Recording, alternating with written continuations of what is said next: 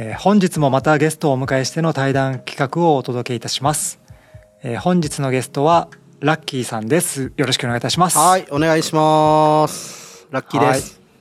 よろしくお願いしますはい。早速なんですけども、はいはい私の方からラッキーさんの紹介を簡単にさせていただきたいと思いますお願いします。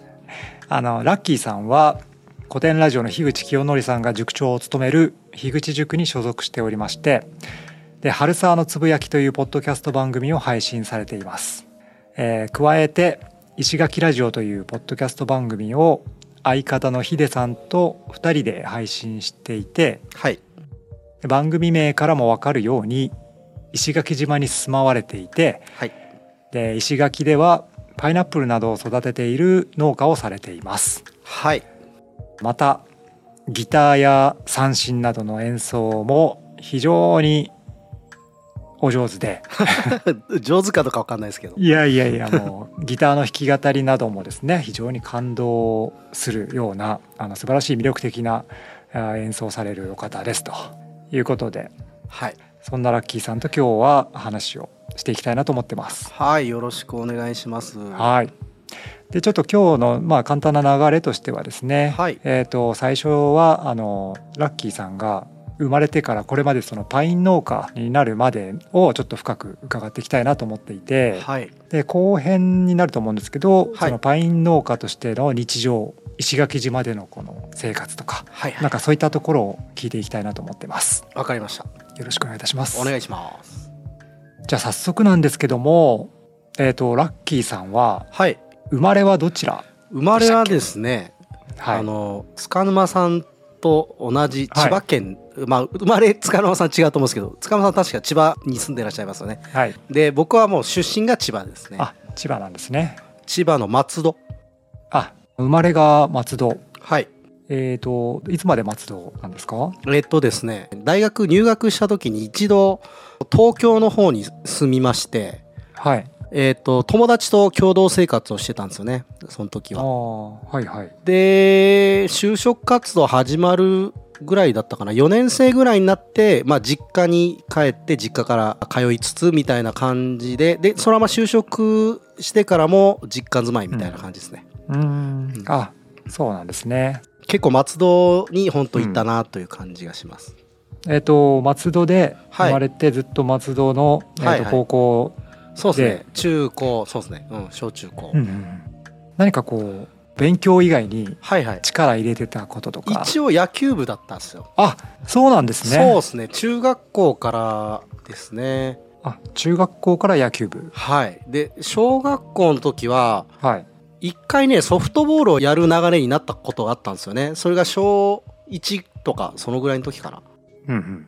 だけど、あの、その時は結局やらずに、はい。で、小学校の高学年になって、松戸の中でちょっと引っ越しをしたんですけど、その引っ越した先で結構みんな草野球みたいのをよくやる人たちが、あの友達になって。うんで、うん。それで小学校のその友達とかと野球をやるようになって、そのまま中学入ったらみんなと一緒に野球部入ったみたいな感じですね。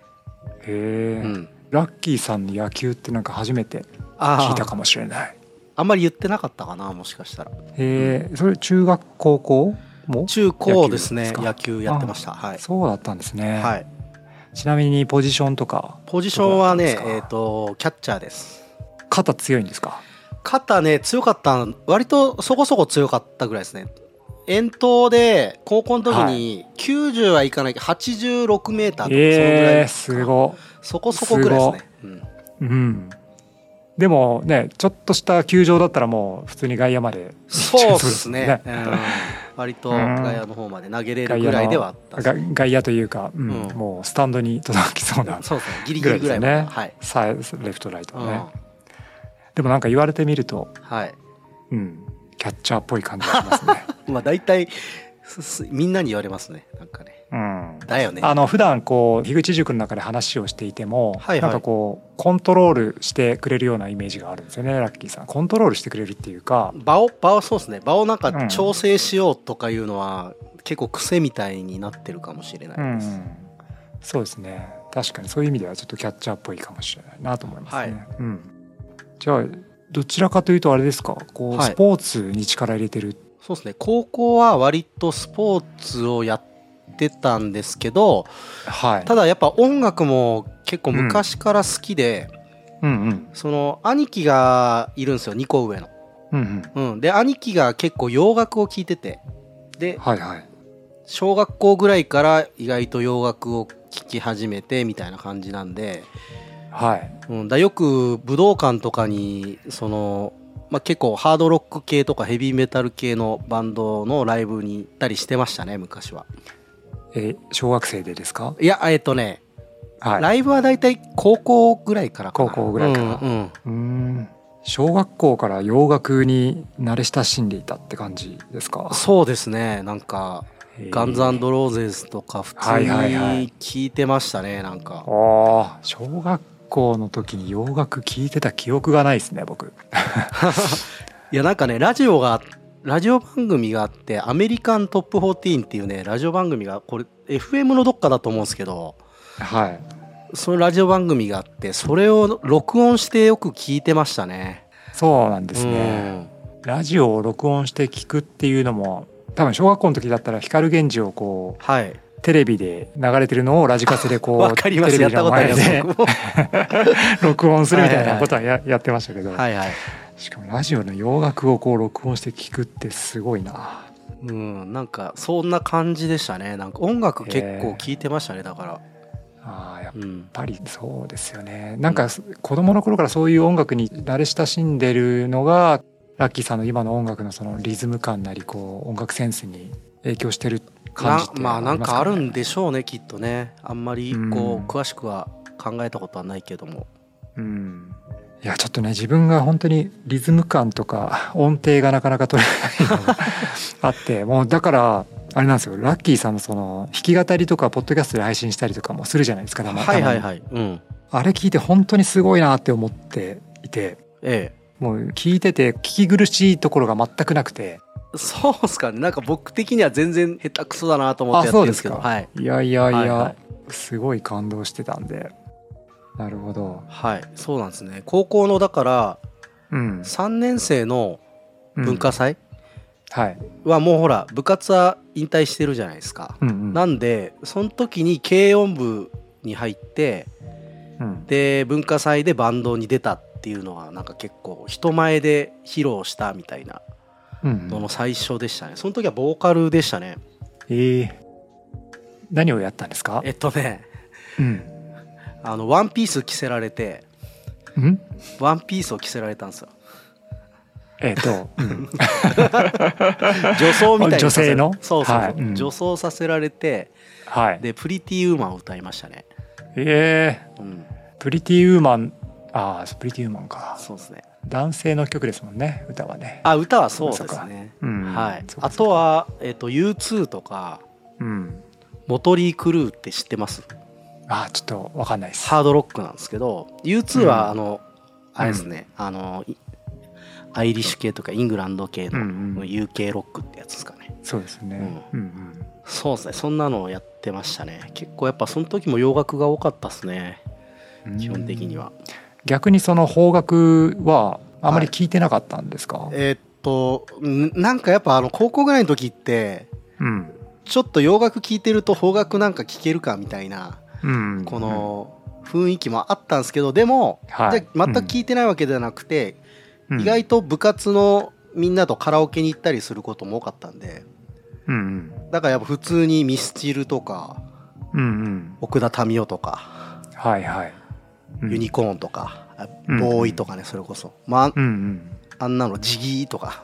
あんなジギー。ありましたね、ああいうのは普通に知ってましたね、あーはいはい。うん、あバンドの方であんまり邦楽色を出さんかったんですけど普通に聞いてはいいたと思います。聞いてたというか、まあ、カラオケで歌うために覚えたりもしてましたしね実際。ああ、うん。なるほど。カラオケやっぱりもう好きだったんですね昔から。そうですね。歌うのが好きでで、うんまあ、高校のいつぐらいからかな？2年生ぐらいからその、うん、アコギの弾き語りみたいのを練習し始めたりして、ああそうなんですね。そうなんですよ。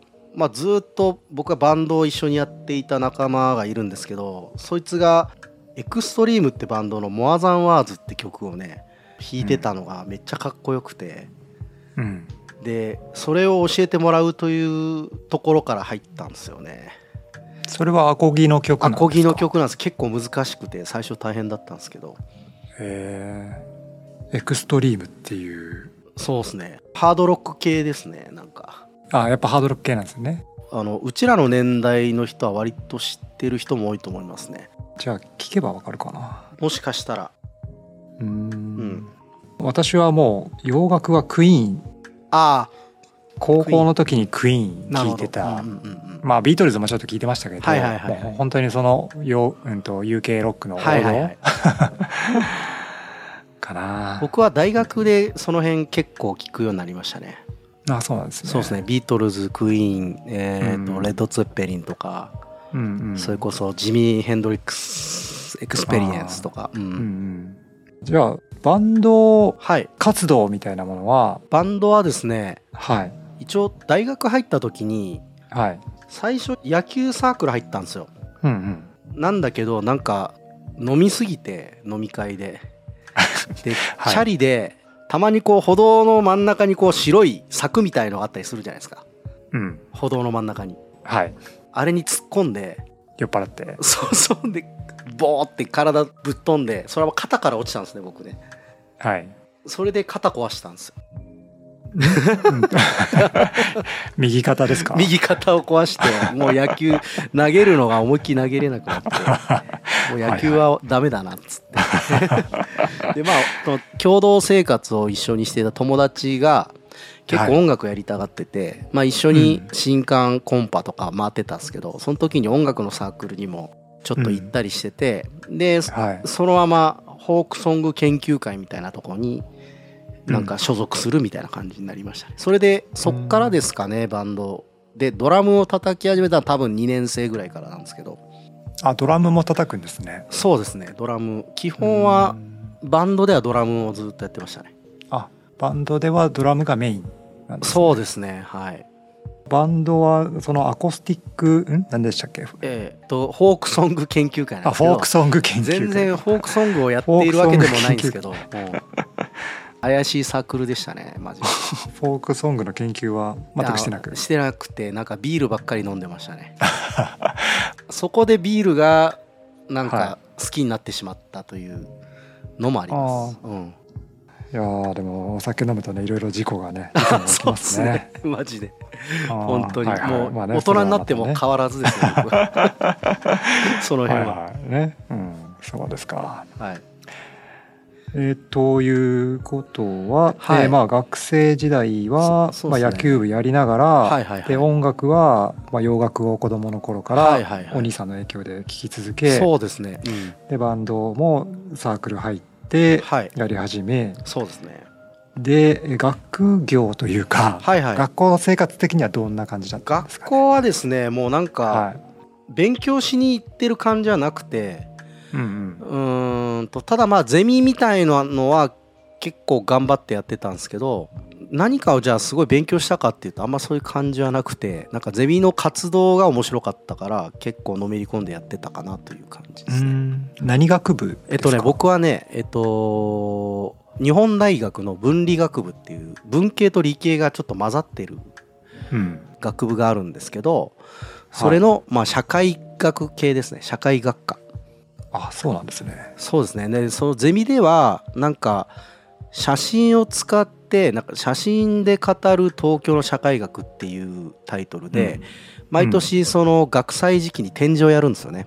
うん。自分たちでも撮りに行くけど先生が関わっているクラスでこう写真を募集するんですよ、東京の写真。いろんなシーンの写真を募集するんですけどはい。でそれについてまあ400字ぐらいやったかな。でキャプションつけて、まあ、それを展示するみたいな感じのやつをやってたんですけども、うん。写真ってどういうなんか風景とか？えっとね風景もあるんですけど結構人を撮ったりとか。例えばうん。よく覚えてるのがねあのちょうどワールドカップのうん。時期に、あの駒劇前でパブリックビューイングうん。をまだやってた時期ですね。いや、えっと2002ね、年？これはね2002年じゃない気がするな。1998年。98年。あのフランスワールドカップ。あアルゼンチンとやりましたよね、確か。あそうですね。日本アルゼンチンが初戦でしたね、うん。それ日本アルゼンチンを多分パブリックビューイングので見に行ってその写真撮りに行った気がしますね。その見ているそう見ている人たちとか集まってくる人たち。だ要するにうん。そういう現象についてうん。こう、うんまあインタビューしたりその現場で、なんでどこから来てるとか、何をしてはいるみたいな、えー普段何してますかとかなんかこう聞けるようなことを、うん。まあ何人かにインタビューしてみたいな。でそれで、うん。まああのどういう人たちがどんな風な感じで集まってきてますみたいなのをその写真を通してちうん。ょっとこう、キャプションつけて解説するみたいな。なんかそんな感じのへゼミ活動でしたね。ーうーんあとゴール新宿のゴールデン街に行ってみたりとか、はい。あと渋谷のはいそれこそあれですよね、あのセンター街とか。うん。当時は何だったんだろう。や山んばとかかな？わかんないけど、うん。うん。そういうなんか東京っぽい現象みたいのを切り取るみたいな感じですかうね。ん。それはラッキーさんのテーマがそういうテーマいや俺というかそのゼミでやっている、ううんん、企画みたいな感じでしたね。うん僕自身はまあ卒論みたいのはまあ本当にまともなものを書書かなかったんですけどまあ一応環境問題みたいなことをちょっとややったりはしてましたけどね。あそうなんですね。そうです。全然でもちゃんとやってないですね。ダメダメ論文しか書いてない僕僕もちゃんとやってないですけどね。まあなかなかちゃんとやってる大学生って相当まあ、ねそうですね、ううんとか言いながらちゃんとやってるかもしれないですけど いややってないです。うんうん。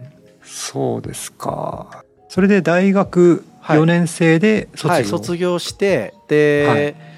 僕は実はまあ就職したくなかったんですけど、あはいはい。の親がねはい。すごい就職して欲しがってたんで、と就職したくないっていうのはどういうことですか、えーまあバンドをやるのもそうだったんですけどなんか自転車で日本一周したいなって当時思ってああうんうんうん。てでまあでも親がなんかうん。親はその高卒でうん。入社してで結構その大卒だからということではい。なんかこうどんどんこう年下にこう抜かれてったというかなんかそういうコンプレックスがあったみたいでだからそのうん。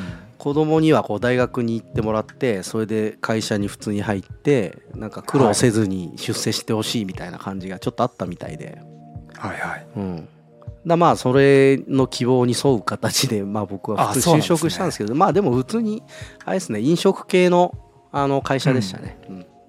そうですね。ビールが好きだったんで銀座とかにあるビアホールとかですね、うん。あなるほどなるほど、うんじゃあ本当にあのお客さんに提供するような。そうですね。はい。あ。そっちの方ですね。はいはいはい。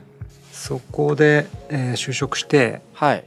そしたらですね、はい。あのまあ、僕に就職してもらいたがってた、まあ、父親が亡くなったので。はい。で、まあ、僕はその仕事をしている意味があまりなくなってしまって、はい。でまあでも就職しながらもバンド活動をしてたんですよね実は。大学の同級生と、うんううん。ん、大学4年ぐらいの時に初めてライブハウスに出たのかな確か。はい。でそのバンド自体はやあのそのままなんとなくみんなあのバイトしたり就職したりしながら続けてたんですけどうん。でまあそっちをやるか自転車で日本一周やるかっていうのを迷った末に、うん。僕は人に流されてバンドをやるということになりましうん会社を辞めた。てそうですね。辞めてそのままバイトになりましたね。そのままバイトをうんうん。しつつバンドをやると、そうですね。えー。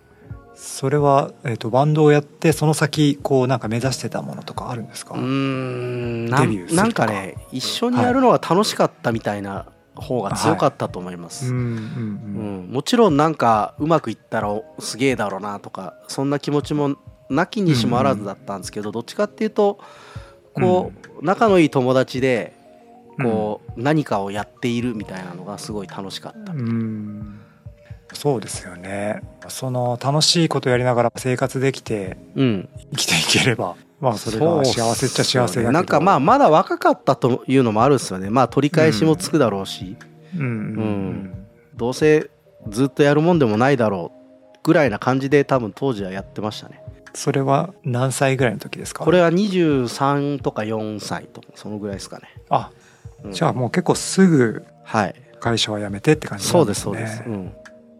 自転車で日本一周はうん、その後、あ諦めたっすね。もうじゃあやってないんですね。そうなんですよ。僕結構あの人に流される人だったんですよね。うんこう自分主体性があんまなくてうんうん。こう周りの人に流されて野球部入ったし、中学校の時も、うん。うん。でもよく考えると俺バスケ部入りたかったような気がするね 実は。あ そうなんですね。そうなんかそういうのがあるんですよ。結構局面で、そのはい。自分の主体性じゃない選択自分がやりたいこととは違う方に行っているんですよね、なんか。あそうなんですね。そうなんですよ。なるほど。それはそこからなぜ石垣に行ったかっていうところが非常に気になるところですよね。そうですね。うん。それも流されていったのか どうなのかっていうところですよね。まあ、石垣に行く前でも、その、えっ、と、バンド活動を、はい。まあ、して、すいつまでバンド活動10年ぐらい。9年かな多分。31ぐらいで辞めましたねああ、そうなんですね。そうなんです結よ構やりましたね。そうですね。それ、バイトとバンドっていうのが9そうですね。だからどんどんメンバーも減ってくんですよ。やっぱ年取ってくると。最初5人だったんですけどはい。4人になり3人になり最後は2人でやってましたね。サポート二人で？入れて。ああ、読ん。で？はい。はい。えっ、と、その9年間はずっとやってて楽しかったって感じですか？楽しかったですね。20代はほぼほぼうん。そういう音楽活動に没頭してましたね、まあでも楽しいっちゃ楽しいけど楽しいだけでもなくやっぱしんどいこともあったし、うん。う。うん。ん、バイト終わってそのままこうスタジオ深夜に入っ12時にスタジオ入りして4時までやって、で始発で帰るみたいな生活をまあずっとしてたんですけど。うん。まあねなんかこう何やってんだろうなって思った時もあったですね ぶっちゃけね、うん。うん将来に対する不安とかはなかったんですか？いやーやっぱあったと思いますね。なんかそんなに口に出したりとかはしなかったけどやっぱりこう音楽ってなんか結果が見えにくくないですか？なんかそういう芸術的な活動って、だからそのね。自分たちがなんか成果を残せているのかなみたいなところがずーっと気になってて。うんうん。自分に自信を持つために実はあのフルマラソン走ったりとかもしてたんですよね、ああ。体鍛える意味も含めうんうん。だからずっとこうフルマラソン走る時に大体その、よく言う目標が4時間切るうんっていうやつで、まあ、サブ法って言ったりするんですけど、うんうんまあ、それをなんとかっていうんで結構頑張ってやってましたね当時はおおー。4時間切ったんですか。4時間最後3度目の正直で4時間切りましたね、うんああ。すごいですね。そこでバンドを辞めて？辞めるんですけどはい。実はその20代の時に僕、はい。えっとね20代じゃない大学生の時かに、はい。沖縄に初めて行った19だか20歳ぐらいの時なんですけど、はい。うん、それでね僕沖縄にはまっちゃったんですよね学生時代だから大学2年3年4年ってはい。毎年沖縄行ってたりとかうん。でまあ普通にバンド活動してる時も、まあ、2年に1回ぐらいは必ず石垣島から行ける離島が主だったんですけど、まあ、そっちによく行ってたんですよ。はい。でその旅行で行った時に知り合った人がもうそのままあの竹富島というところに住んでしまってで仕事をしてたんですけど僕がねバンド辞めるぐらいに辞めたぐらいか辞めた後がだったかなちょうど電話かかってきてうん。「あれだよね」っつって「三振弾けるよね」って言われてうん。「あまあちょっとは弾けますけど」つって「あじゃあちょっと竹富で仕事しない?」って言われてうん。で2つ返事でやりますっていう感じでそれで沖縄に行くことになったんですよね。三振は沖縄に行ってから覚えたわけではないんですね。えっとねあの旅行中にその僕を誘ってくれた人がはい、その三振を持っていてその旅行の時に。で、うん結構弾かせてくれたんですよね。でそれが面白くて、帰りに確か買って帰ったんですよ。うんうん。もうなくなってしまった石垣の三味線屋さんがあるんですけど野原三味線店っていう、そこで買ったのをすごいよく覚えてますね。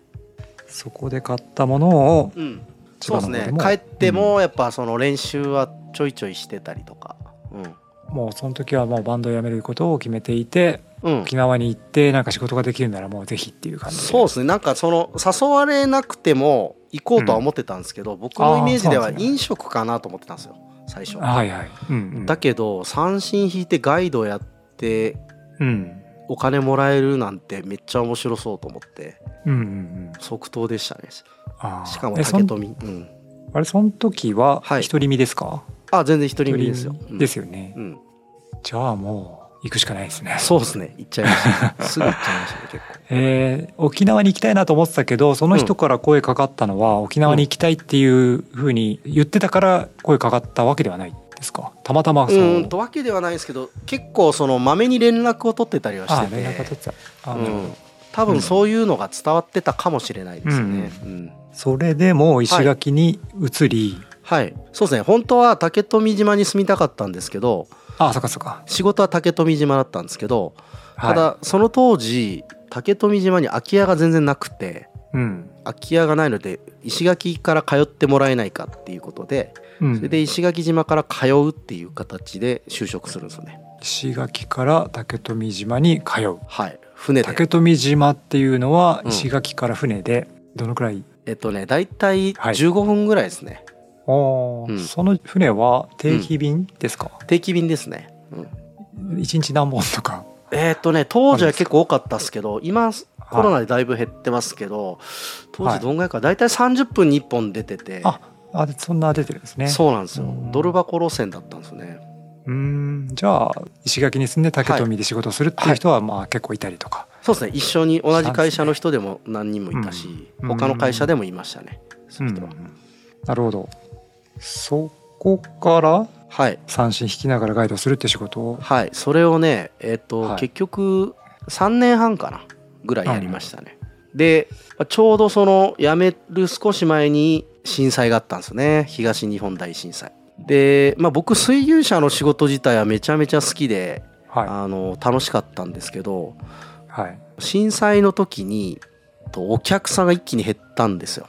あそうなんですね。うん、やっぱり関東方面はもう全部なくなって関西九州がまあちょっとあってぐらいな感じだったんで、まあまあうん。そうかそうか。うん。で一気に減ってでまあ社長がうん。ちょっとあのリストラをするみたいな話になったんですね。だけどすごいいいチームだったんですよその当時の会社が、うん。結構送迎も指示を出すこう司令部みたいなとこも本部みたいなとことあとこはい。うガイドの人たちのこう仲もすごい良くて、めちゃめちゃいい会社だったんですけど、簡単に辞めさすのはちょっとなと思って僕はあうん。の社長にワークシェアしてちょっとずつみんなの給料を減らしてでも辞めさすのは、えーっとね解雇はやめてほしいっていうだからその、うん。みんなでちょっとずつ労働時間減らすからっつってそのままなんとかいさせてくんないかっていう交渉をしたんですよね。はい。うん、それが気に食わなかったみたいで。はい。気に食わなかった。それでまあ結果的に解雇されるという形になるんですね。あそうなんですね。そうなんですよ。そういう代替案を出したのに。そうですね。まあまあ社長には社長の事情がもちろんあったとは思うんですけど、うん、ただなんかこう自分としてはねやっぱすごいいいチームだったしそれよりも少し前、はい。12年前に実は子供ができたことをきっかけでクビになってしまったその仲のいい従業員がおったんですよね。うん。うん、でその時に僕うん。はその助けることができなくて彼女は仕事したがってたのに。っていうのがずっと残ってて。うん。ででやっぱ2回目で今度はもうちゃんと言おうと思って言ったらクビになったって感じでした。あそうなんですね。そうなんですよ。なんかねちょっとずっとわだかまりは残ってたんですねそれは。あの時言えなかったなっていう。はいはいはい、うんそれでもうここではやっぱ言わないとってことで。そうですね。ででまあクビになりそう。でもいうか。でも僕だけじゃなくて何人かクビになりましたね。うなんか組合作ろうと、としたりとかなんかいろいろ動いてはいたんですよ。それも気に食わなかったみたいで。そうですか。うん。でその仕事うん。を辞めてから、えーそうですね。辞めてでまあ半年だけ住んでたんですけどその辞める少し前ぐらいにはい、はいともう結婚する話はなんとなく決まっていて。あそうですか。そうなんですよ、で、まあ、自分としてもあと12年かなみたいな感じで仕事してたんですけど、うん。ただその相手が内地にいたんですね関西の方に。はい。なのでクビだったんですぐ失業保険もらえるんですよねうん。だから半年ぐらいは失業券もらいながら職業訓練行って、うん。でそれが切れてから帰ったんだったと思います確か。うん。うん。半年後に。え帰ったっていうのは？あ帰ったというかえっと一回実家に帰りました。実家に帰ってで、まあ、手に職つけようと思って実家ではい。介護のその資格を取るために実家からその学校に通うというのをやってましたね、うん。それが1ヶ月ぐらいやったかな。でも結婚するって決めてた方はうん関西に住まわれていて？そうです石垣で知り合った人なんですけど。あ知り合ってはい。ええ。まあその勉強し直すということで、はい。関西の大学の大学院に入り直してはい。っていう感じだったんですねだ俺の方が合わせてうん。向こうに行くみたいな感じ。実家で介護の資格を取得して、はい。うん。うん、それから、えー、と春にと兵庫県西宮市ですね。はい。に引っ越したっていう感じ。でそこからまあ一緒に住むようになったっていう、ああなるほど。うん、そこで結婚を？そうですね。結婚してはい。何年住んだかな。えっ、と6年ぐらい住みましたね多分あ兵庫に6年間住んでたんですね、そこから石垣にまた来るにはどういう流れが？えっとですねまあその、介護の資格を取ったのではい。介護の仕事をしてたんですよ、はい。ちょうどそういうのをやっている時にその介護関係で知り合った方から農作業を使ったセラピーみたいのをしているうん。NPO みたいのがあってそこの手伝いに行く機会があったんですよねその農作業の。うんでその農作業手伝った時に、まあ、介護より俺こっちの方がなんかすごい楽しいかもって思っちゃったんですよ。うんでまあその仕事しながら最初はそこの NPO にそのまま入ろうかなと思ってたんですけどもはいうーんでもえっとですねまあ結構ひどい NPO だったんですね入ってみるというかまあいろいろ手伝ってみると。うんうん。ううん。ん、なので結局、えー、とそこには入らずはい。神戸市西区っていうところで有機農業をやっている、うん。えー後藤さんっていうね農家さんがいたんですけど、はい。その人のところに教わりに行ったりして勉強を始めるって感じだったんですね。石垣に行く前にもう農業の勉強もされてたんですね。そうですね。農業の勉強をしながらでも仕事もしないといけないのでうん。その時にタクシードライバーをやっていたという感じです、ね、タクシードライバそう。ーうーん。そうなんですか。介護の仕事辞めた後に、はい、うん、その農業の勉強しながらしながらタクシードライバー。そうですね。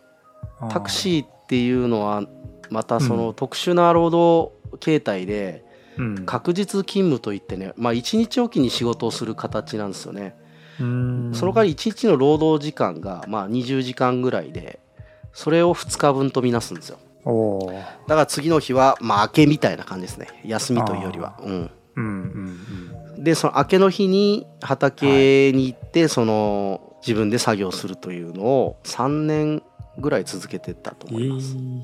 タクシードライバーをやりながらその農作業をやりながら、はいはい。そうです。ね3年間そうですね。研修も行ったしあとはその自分で畑借りてその勉強したことをちょっと実践してみるっていうのをやってましたね。いやーなんかすごいいろんな経験いろんなことをししましたねなんかね。すごいですね。うん、一貫性がないとかよく言われるんですけど。完成がないというかなんていうんですかね。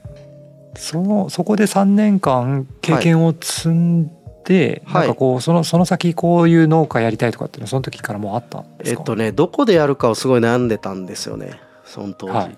でまあ奥さんと一緒に住みながらやるんだったら神戸とかあの辺だけどうん。まあぶっちゃけあんま畑もないしなんかうん。自分はねやっぱねその時からずっと多分石垣戻りたいなって気持ちはずっとあったんですよねああ。うん。なんかこう自分の中でずっとこううん。くすぶっている何かがあって、はい、でそれに火火をつけるとか気づかせてくれたのが、あーまあケンちゃんというそのコーチングの勉強をちょうどしてた友達がいて、うん。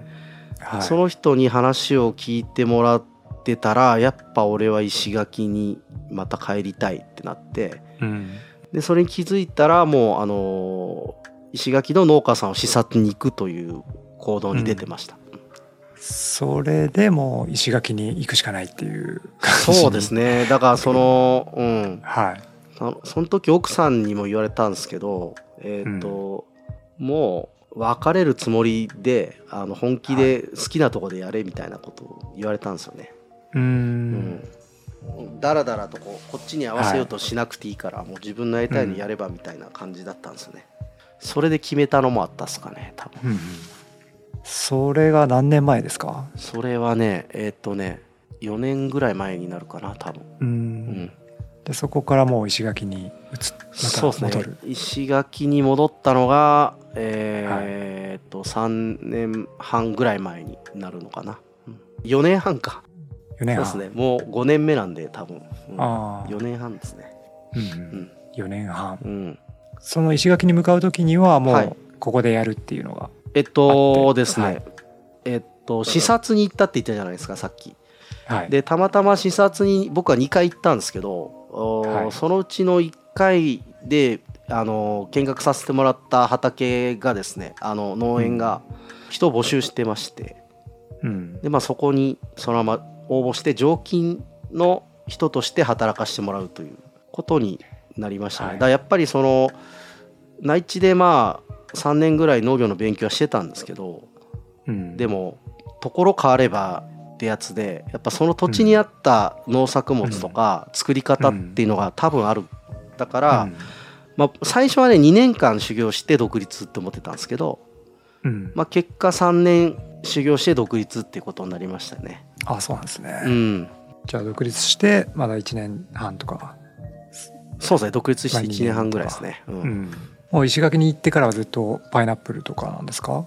そうですね。農業法人でえーやってたのがもう基本パイナップルかぼちゃ、うん。うん。えーであとビニールハウスでゴーヤとかピーマンを作ってたりもしたんですけど、まあ僕はそのかぼちゃとパインというところを、うんまあ、そのまま、えー自分の営農のスタイルにこう当てはめたっていう感じですかね。うんうん。うん、なるほど、まあ、そういう紆余曲折があってパイン農家になって今に至るとはいいうことで、そうですはい。ね。うん。うん。まあ、これからですね。はい。その今のそのパイン農家というか、まあ、石垣の生活はい。とかはちょっと伺っていきた